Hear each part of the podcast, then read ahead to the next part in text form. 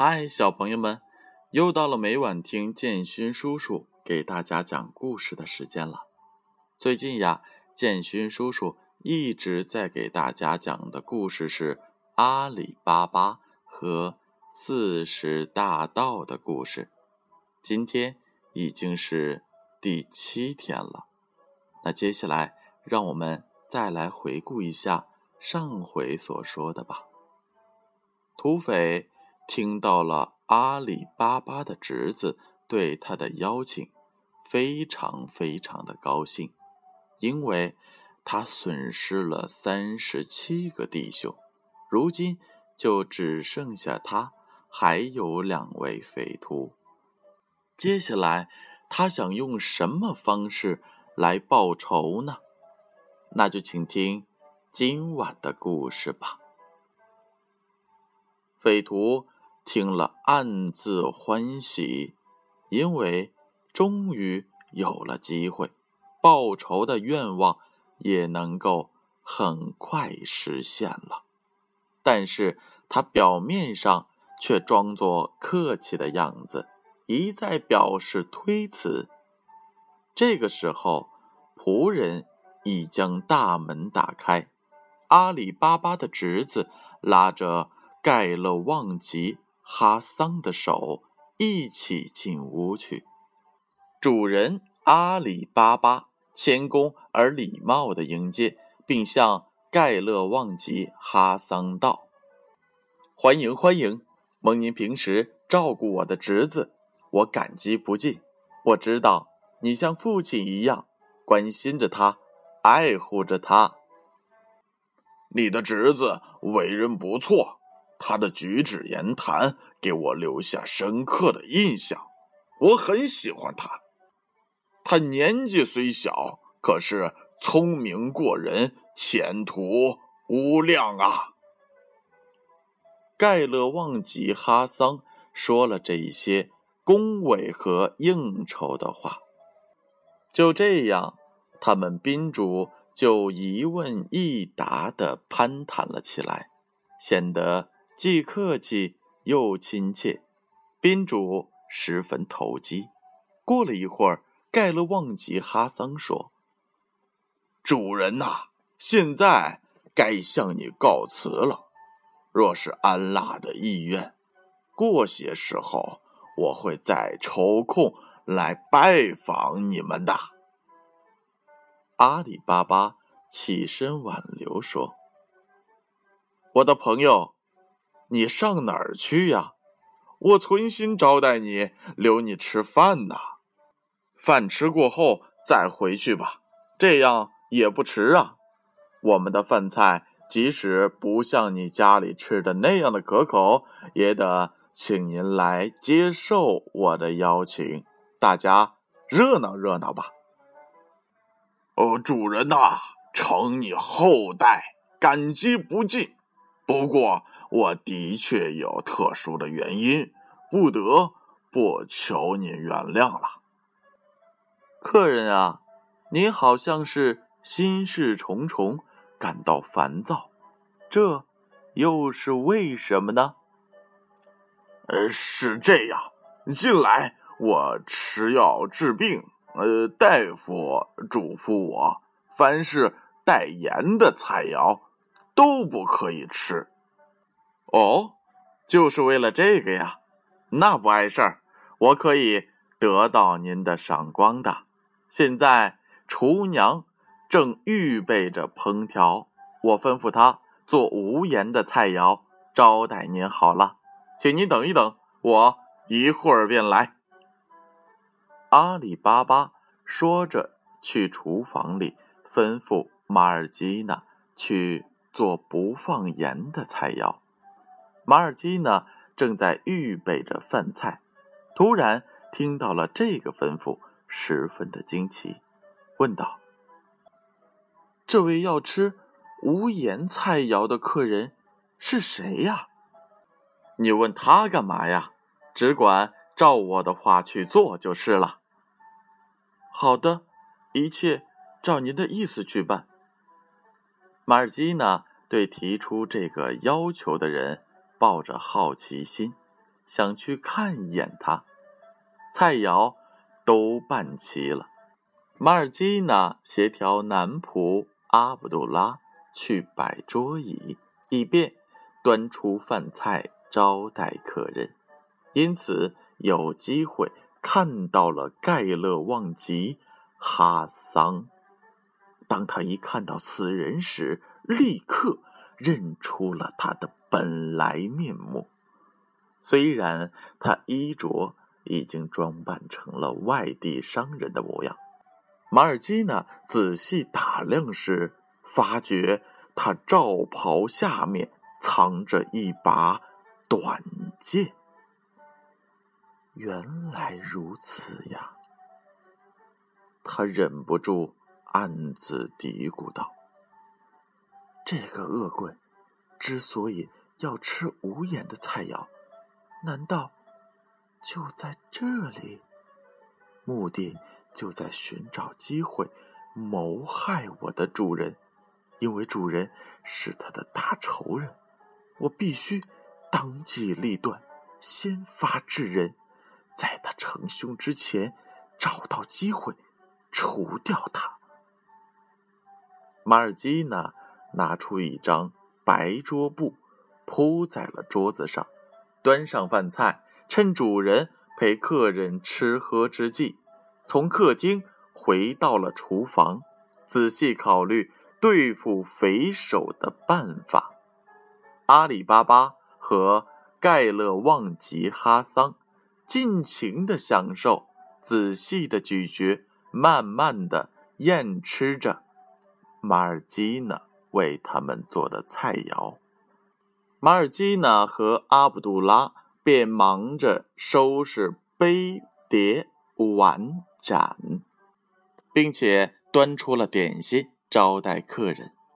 马尔基呢还把鲜果、干果盛在盘中，让阿卜杜拉。用托盘端到了堂上，他自己拿了一个小三角茶几，放在主人和客人的身旁，并把三个酒杯和一瓶纯酒摆在了茶几上，供主人和客人自己斟酌饮用。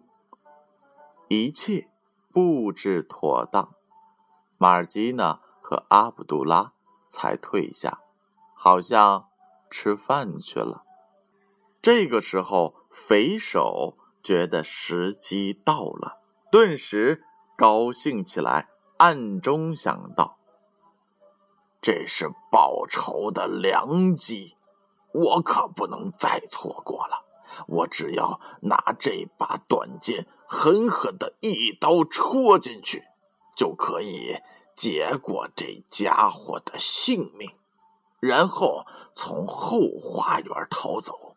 他的侄子是不敢阻止我的，即使他有勇气同我对抗，我只需动一个手指或一个脚趾，就足以致他死命。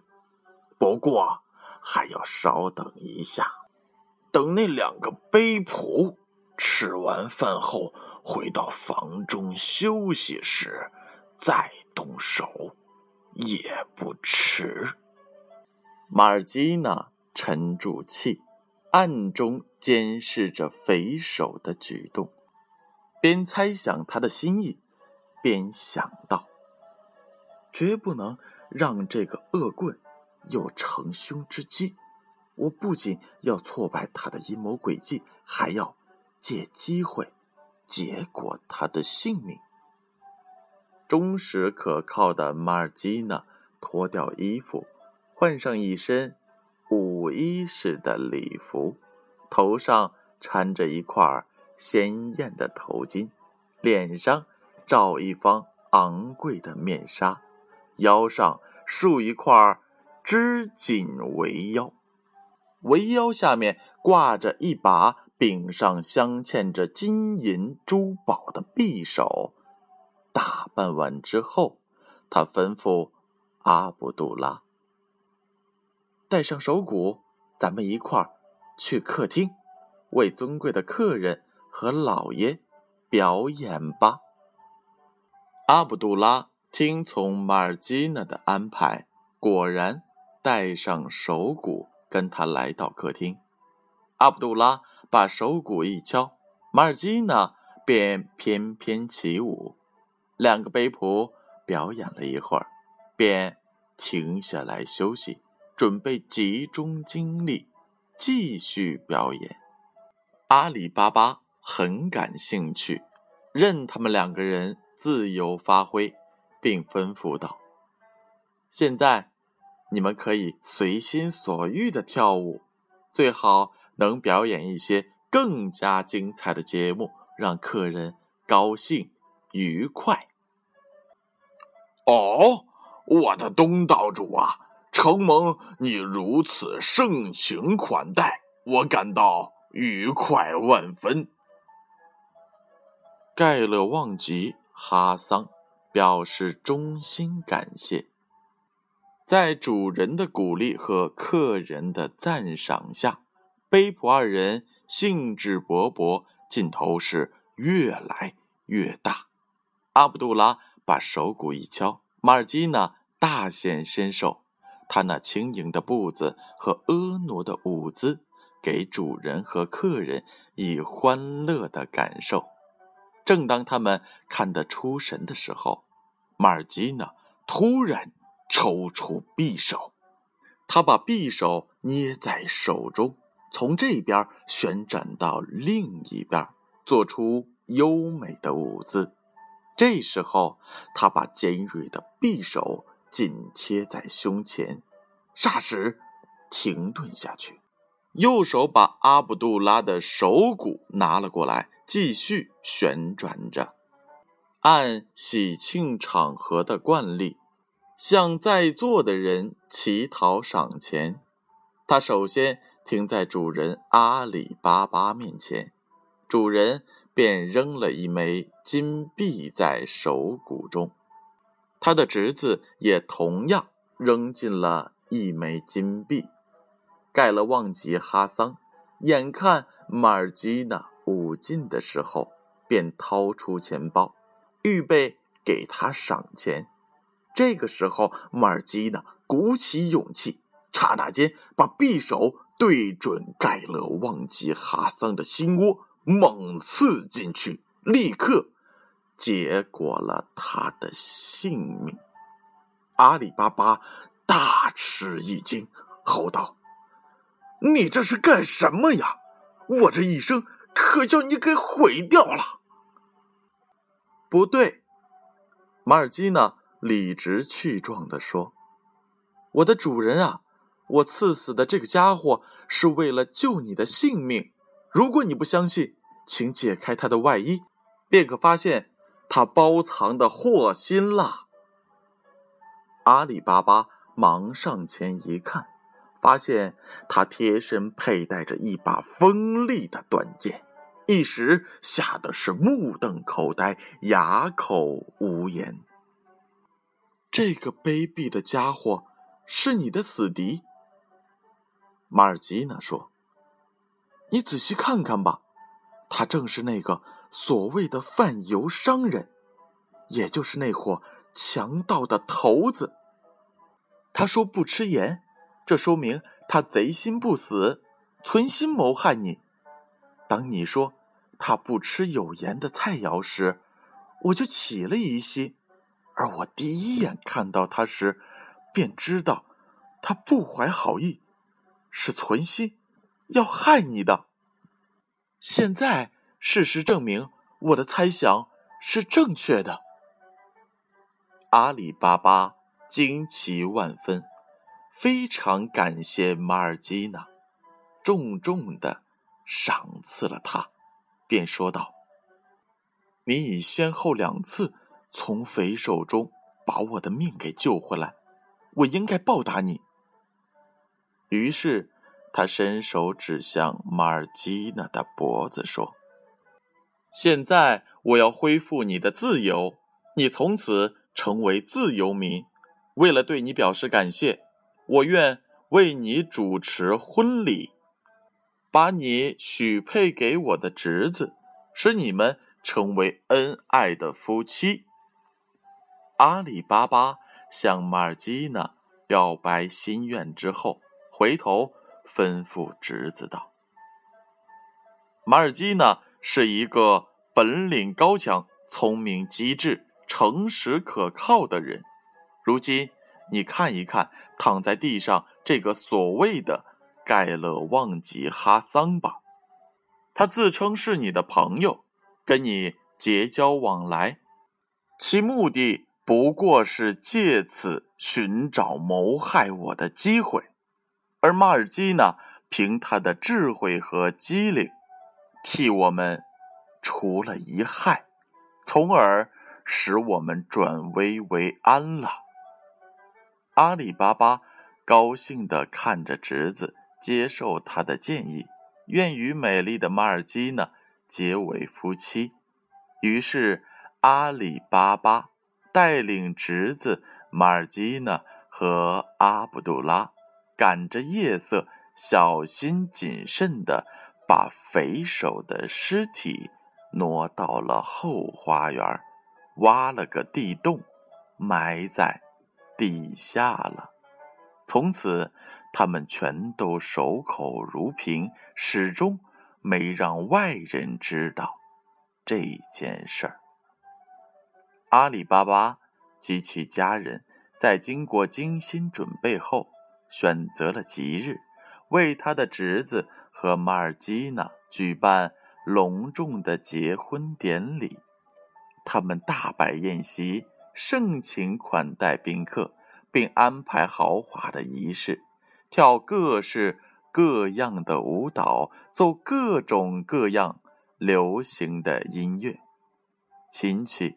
朋友、邻居纷纷的前来庆祝，婚礼一片欢乐，热闹空前。阿里巴巴彻底根除了隐患，从此安心的经营生意，过着富足的生活。在这以前，由于顾虑匪徒，也为了谨慎起见。阿里巴巴自哥哥戈西姆死后，再也没到山洞去过。后来，匪首和匪徒一个个伏法被诛，又经过了一段时间，他才在一个清晨独自骑马进山，来到了洞口附近，仔细观察了周围的情况，在证实。确实没有人迹之后，心中有了把握，他才底气十足、鼓起勇气的走进了山洞，把马拴在树上，来到山洞前，说出了暗语：“芝麻，开门吧。”同过去一样，洞门。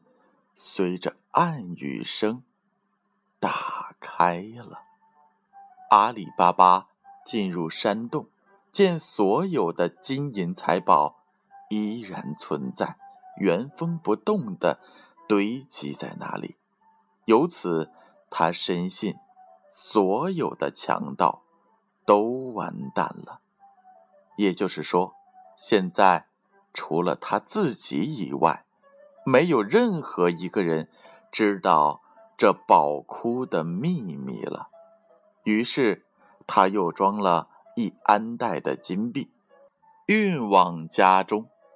后来，阿里巴巴把山中宝库的秘密告诉了他的儿子和孙子们，并教他们开关和进出山洞的方法，让他们代代相承。继续享受宝库中的无尽财富。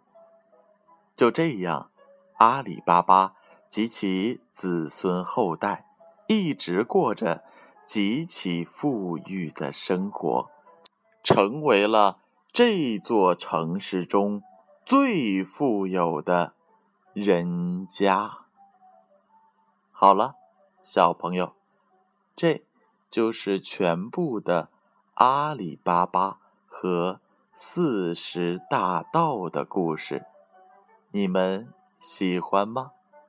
能不能记住阿里巴巴打开山洞时的暗语呢？没错，芝麻，开门吧。随着这一声“芝麻开门”，也希望所有小朋友们可以在梦里打开你们的智慧之门。那接下来，建勋叔叔开始点名喽：琪琪、俏俏、妞妞、妮妮、悠悠、然然、彬彬、纪元、金河、点点。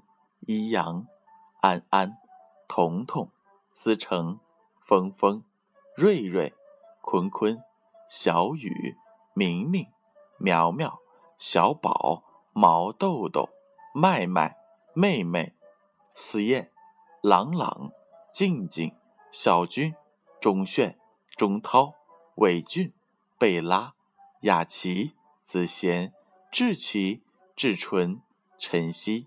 小付、新航、俊一、糖糖、小小爱、会员、宁宁、果果、思文、思婷、思颖、子轩、子涵、盛浩、涵涵、泽明、四顾、佳怡、兜兜、欢欢、侯小宝、乐乐、依晨、一涵、雨瑞、严昭、子月、雨婷。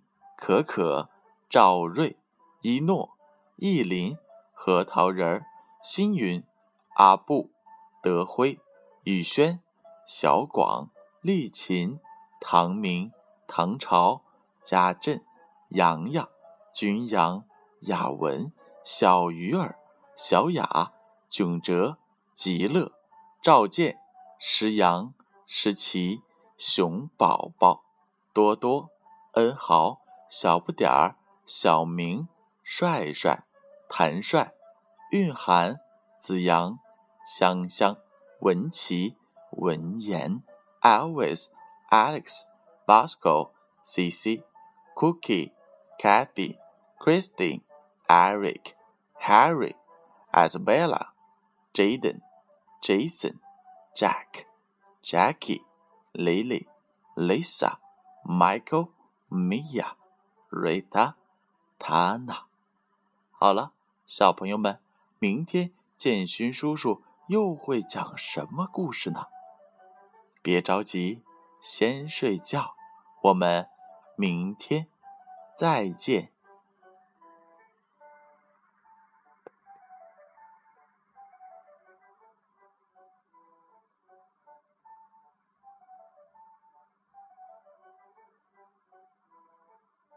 着急，先睡觉。